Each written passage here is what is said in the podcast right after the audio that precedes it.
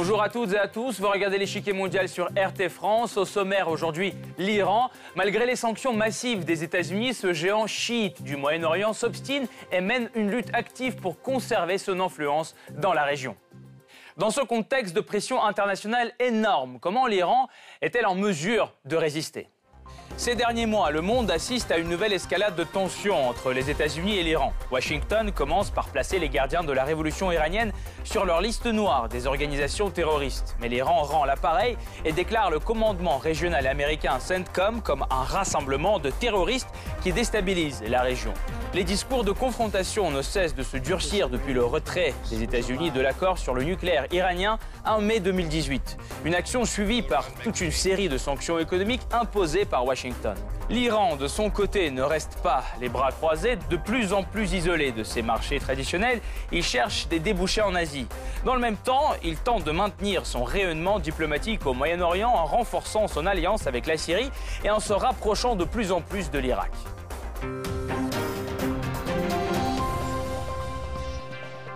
Avant de poursuivre, voici ce qu'il faut savoir sur les relations tumultueuses entre les États-Unis et l'Iran. C'est le Blitz. Téhéran et Washington n'ont plus de relations diplomatiques depuis 1980. Les pourparlers directs avec les Américains ont été interdits par l'ayatollah. Les deux pays communiquent via les diplomates du Pakistan aux États-Unis et de la Suisse en Iran. Des sanctions américaines sont actuellement en vigueur contre l'Iran. Tout commerce avec les États-Unis est interdit à l'Iran qui ne peut pas acheter des dollars américains. Grâce à la fameuse extraterritorialité de la loi américaine, tout achat de pétrole et du gaz iranien peut être pénalisé par Washington. À part le secteur énergétique, les sanctions visent aussi ceux des finances, des transports aériens et maritimes et de l'automobile. Si leurs relations sont aujourd'hui dans un état déplorable, il n'en a pas toujours été ainsi. Les États-Unis étaient le principal allié et partenaire commercial de l'Iran sous le pouvoir du Shah. C'est avec la révolution iranienne de 1979 et l'arrivée de l'ayatollah Khomeini au pouvoir que les relations ont été rompues. Sanctions économiques et blocus diplomatiques, les États-Unis exercent une pression maximale sur l'Iran. Pétrole, gaz et même l'industrie automobile, l'embargo frappe au cœur de l'économie iranienne. Les conséquences sont lourdes. La monnaie nationale a perdu 70% de sa valeur en un an et la grogne sociale monte. Pourtant, le gouvernement iranien n'est pas prêt de lâcher du lest, ni en interne, ni à l'international. Il essaie de préserver son influence en Syrie, en Irak ou encore au Yémen. Cependant, que lui valent vraiment ces efforts, car l'Iran semble de plus en plus isolé dans la région. Les pays du Golfe et Israël coopèrent activement avec les États-Unis et font front commun pour contrer l'Iran. Pourtant, certains pays européens, comme la France et l'Allemagne, refusent de faire partie des fossoyeurs de l'État perse et cherchent des moyens pour commercer avec lui. Où le conflit entre l'Iran et les États-Unis trouve-t-il ses sources? Par quels moyens Washington compte isoler Téhéran? Et sur qui peut s'appuyer l'Iran pour livrer son combat diplomatique? Pour faire le point sur la question, nous retrouvons Thierry Coville, professeur à Novancia, spécialiste de l'Iran. Monsieur Coville, bonjour. Oui, bonjour. Pourquoi Donald Trump a-t-il fait une telle volte-face dans la politique américaine envers Téhéran par rapport à l'administration Obama? Ah, ça, c'est une bonne question. Euh, on n'a pas une réponse claire à ce sujet. On a plusieurs, euh, comment dire, hypothèses. On, peut penser qu'il y a une volonté de faire tout le contraire de ce qu'a fait son prédécesseur. Donc, euh, comme Obama, la grande réussite d'Obama, c'était cet accord sur le nucléaire avec l'Iran. Donc, il y a l'idée de Trump, c'est de détruire cet accord et d'arriver devant son électorat en disant regardez, j'ai fait mieux qu'Obama et j'ai renégocié un, meilleur accord. Donc je pense que c'est un premier élément. Euh, un deuxième élément, à mon avis, qu'on néglige peut-être, c'est qu'il faut se rappeler que le, Parti républicain, en gros, euh, aux États-Unis, n'a pas vraiment réglé ses comptes avec l'Iran. Donc, en dépit de cet accord, avait toujours le, avait toujours le sentiment dans le Parti républicain que l'Iran reste un ennemi.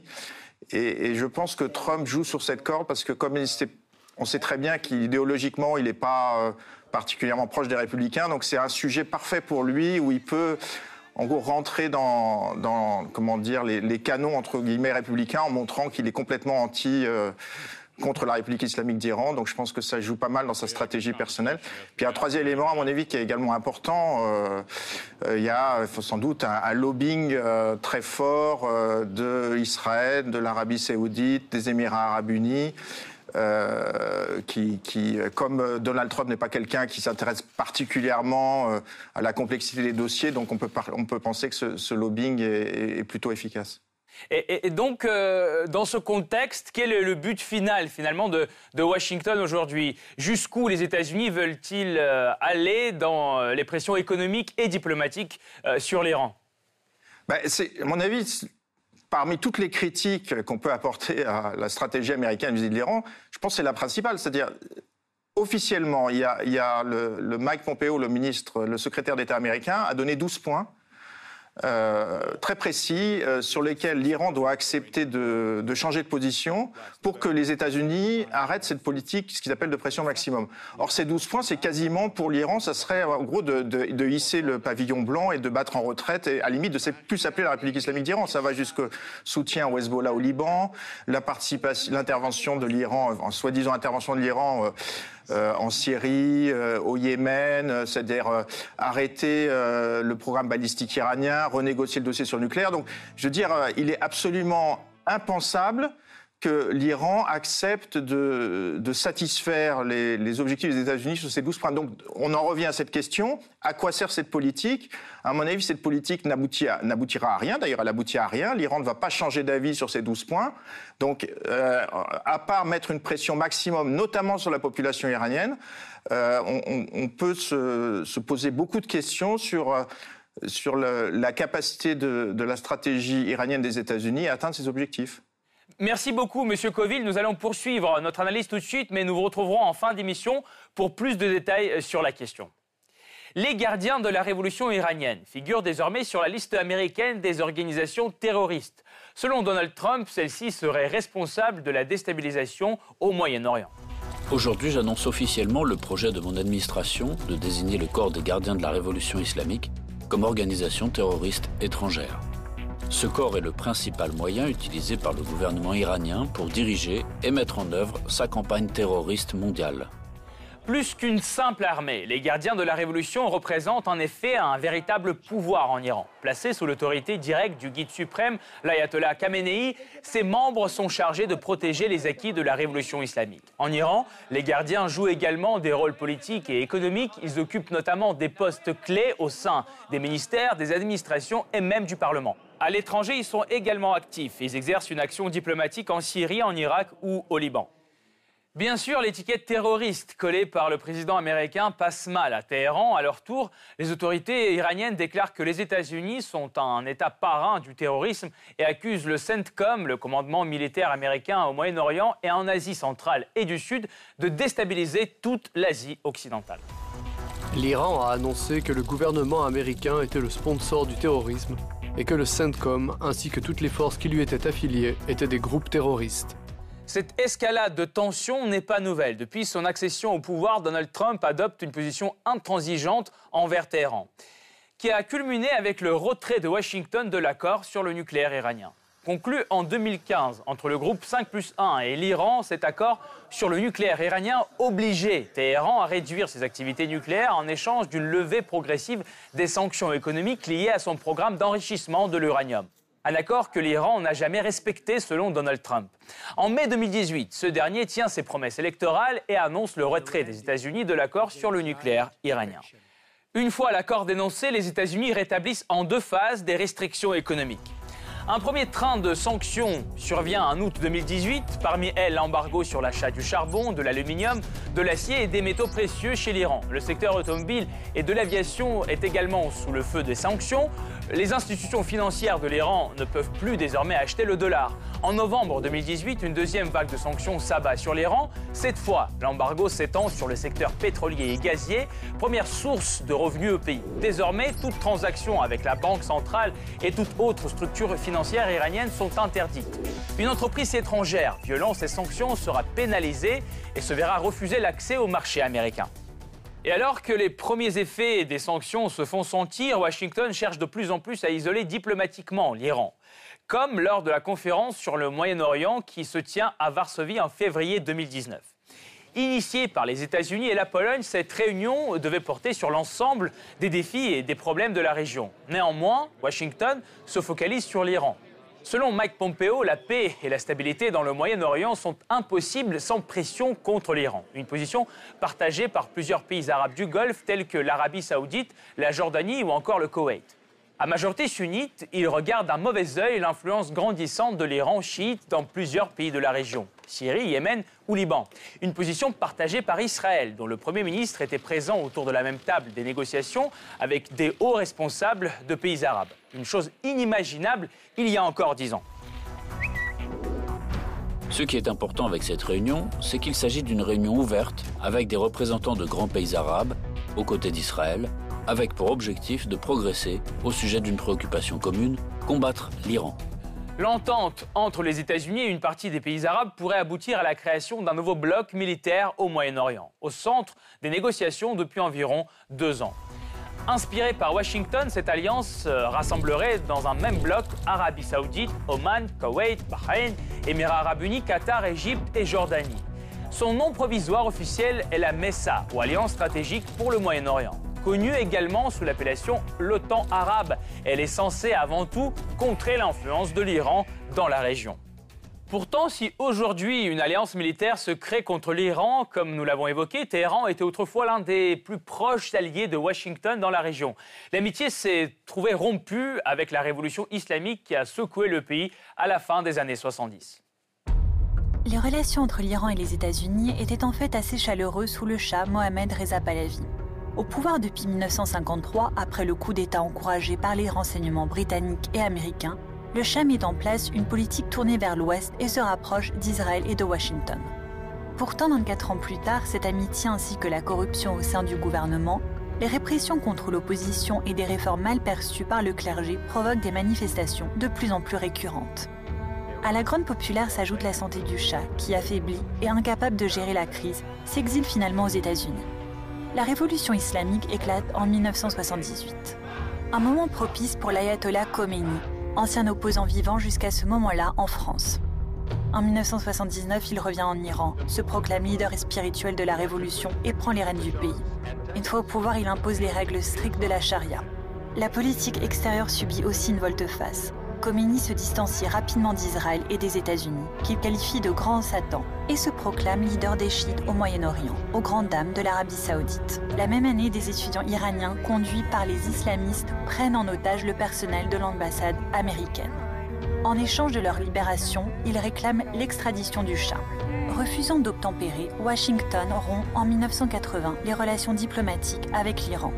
À ce jour, elles ne sont toujours pas rétablies les États-Unis imposent alors les premières sanctions économiques par le gel des avoirs iraniens aux États-Unis, puis un embargo économique sur l'Iran. C'est à la suite des accords d'Alger signés en 1981 que les otages américains sont libérés et peuvent quitter le pays.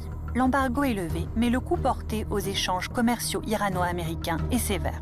Parallèlement, la guerre Iran-Irak éclate en 1980, dans laquelle les États-Unis soutiennent Bagdad. Vers la toute fin de la guerre, une autre crise éclate. Un avion commercial iranien est abattu au-dessus du golfe Persique par des missiles américains. 290 passagers meurent. Si Washington plaide l'erreur, l'Iran voit une provocation. Les États-Unis n'ont d'ailleurs jamais présenté d'excuses pour cet incident. Après les attentats du 11 septembre 2001, les tensions montent encore. Le président George W. Bush désigne l'Iran comme faisant partie de l'axe du mal. La situation est aggravée par les révélations d'un dissident iranien, Ali Reza Jafarzadeh. En 2002, lors d'une conférence de presse à Washington, ce dernier indique la construction dissimulée d'un site d'enrichissement d'uranium à Natanz. L'Agence internationale de l'énergie atomique confirmera grâce à des images satellites et des inspections ses soupçons. La communauté internationale exige alors l'arrêt du programme nucléaire afin de réduire à zéro le risque du développement des armes de destruction massive. L'Iran, lui, insiste sur le caractère civil du programme et rétorque qu'il est en plein droit de le développer. L'élection de Barack Obama en 2008 est saluée par l'Iran, qui souhaite améliorer ses relations avec le nouveau président. Néanmoins, il faudra attendre le départ en 2013 du conservateur Mahmoud Ahmadinejad et l'arrivée du modéré Hassan Rouhani au pouvoir à l'Iran pour que s'ouvre un nouveau chapitre. Le groupe 5 plus 1 et l'Iran parviennent à ouvrir les négociations qui aboutiront à la signature en 2015 de l'accord de Vienne sur le nucléaire iranien. Il garantit le caractère civil du programme iranien en échange d'une levée des sanctions économiques liées au nucléaire. Depuis son arrivée à la Maison-Blanche en 2017, Donald Trump privilégie une attitude hostile vis-à-vis de l'Iran et le qualifie régulièrement de parrain du terrorisme. En 2018, les États-Unis se retirent de l'accord nucléaire iranien déclaré par Donald Trump, pire accord jamais conclu par les États-Unis. Des sanctions économiques sont alors établies. Alors que les pressions américaines ne cessent de croître, l'Iran reste sur ses positions, il multiplie ses efforts pour maintenir son influence diplomatique dans la région.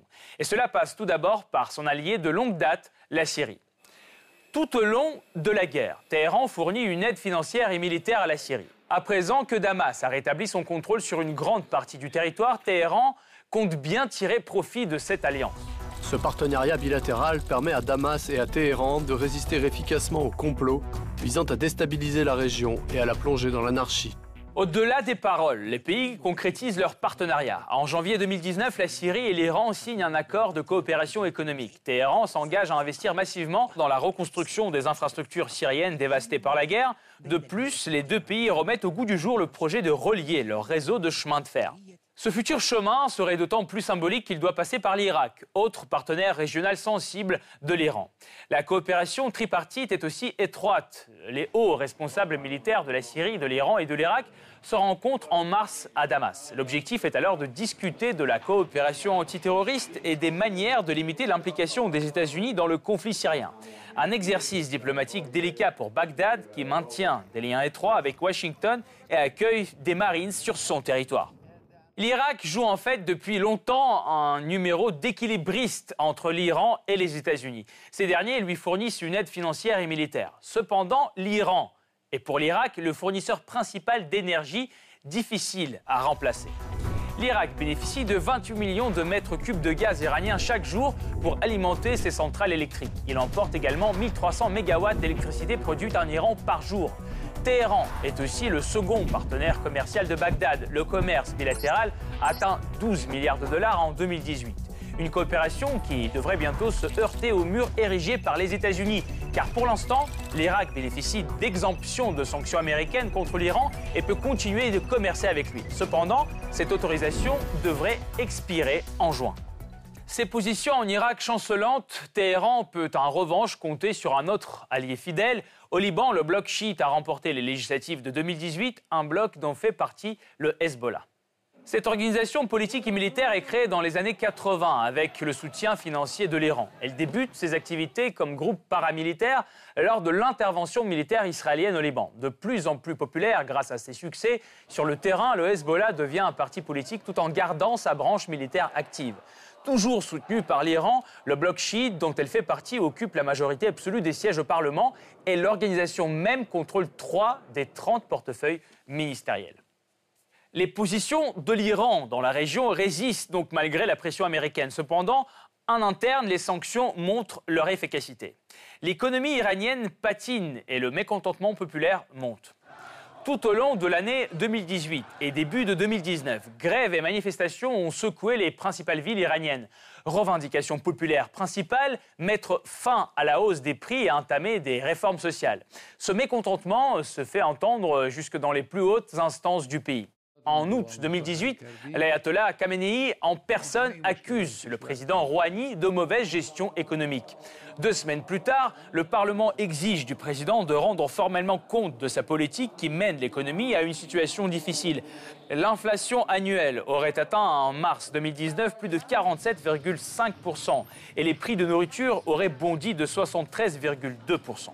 Dans ce contexte, le président Rouhani n'a pas beaucoup de latitude pour son action. Malgré tout, il tente tant bien que mal de trouver le moyen de maintenir l'économie à flot et même de contourner les sanctions.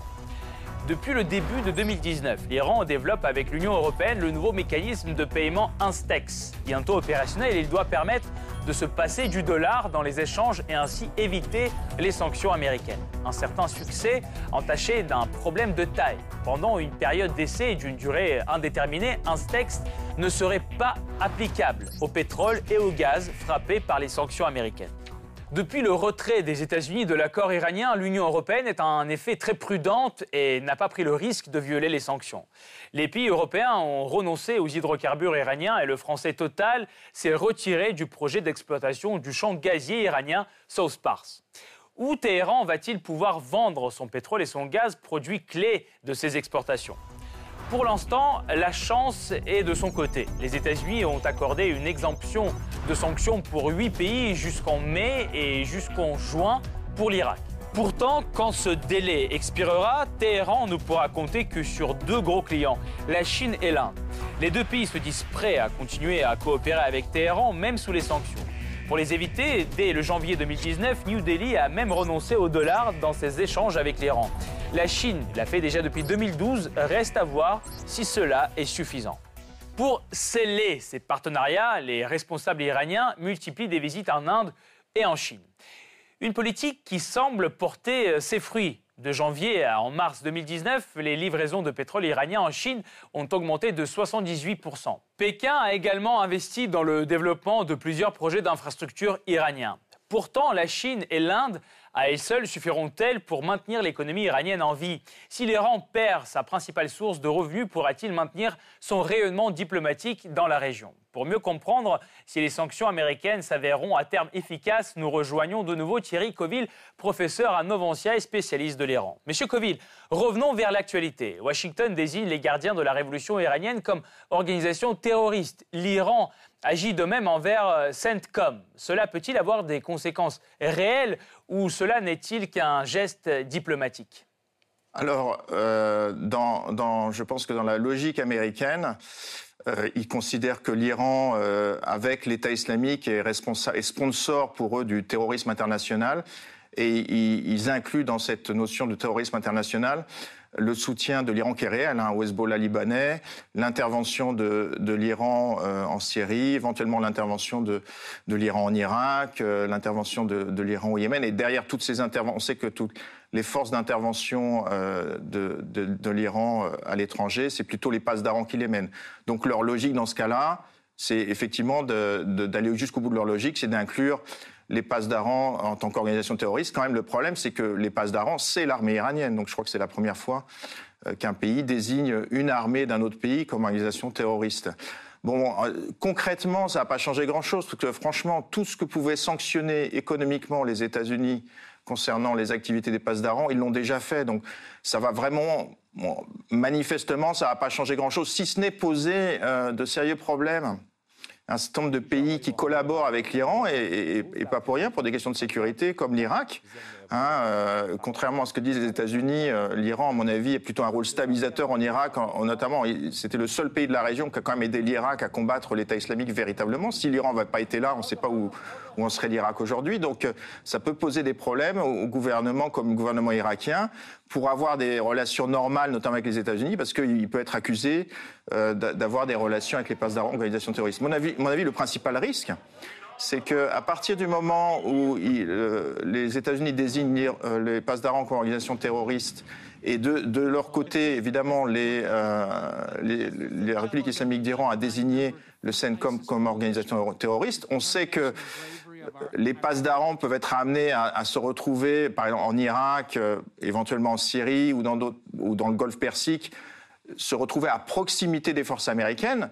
La question qu'on peut se poser, c'est à partir du moment où ils désignent l'armée iranienne quelque part comme organisation terroriste, qu'est-ce qui va se passer? Est-ce qu'ils sont pas censés se battre, etc. Donc, euh, je pense que l'objectif de l'Iran, c'est surtout pas de tomber dans les, les provocations. Ils ont bien compris qu'il faut surtout pas qu'il y ait un incident donner des prétextes aux États-Unis pour euh, euh, éventuellement rentrer en guerre contre eux. Donc l'objectif de l'Iran, c'est pas que la situation dégénère, mais d'un autre côté, je pense que euh, tous les spécialistes sont bien d'accord là-dessus. on peut avoir un, dérapage. si vous voulez, là, on est, face à une pression maximum sur l'Iran. désigner les, les, les comme organisation terroriste, il y a effectivement un risque de dérapage dans la région très clair. En février dernier, en Pologne, une conférence sur le Moyen-Orient organisée par les États-Unis a réuni Benjamin Netanyahu et de hauts responsables de quelques pays arabes autour de la même table. Pensez-vous qu'une certaine alliance, même si elle est anti-iranienne, est possible entre Israël et une partie des pays arabes? Ah ben, Cette alliance, on va dire, elle a déjà eu lieu. On sait, très bien qu'il euh, y a un, un, grand changement, on va dire, stratégique dans la région. On voit que euh, les pays euh, arabes du Golfe Persique, progressivement, se sont alliés d'une certaine façon alors implicitement, hein, ce n'est pas encore des, relations diplomatiques ouvertes, mais implicitement avec Israël, avec effectivement la cause, une cause commune qui est le sentiment qu'ils ont un ennemi commun euh, qui dépasse toutes les autres causes, qu'est l'Iran. Donc euh, ça c'est très clair, c'est déjà arrivé.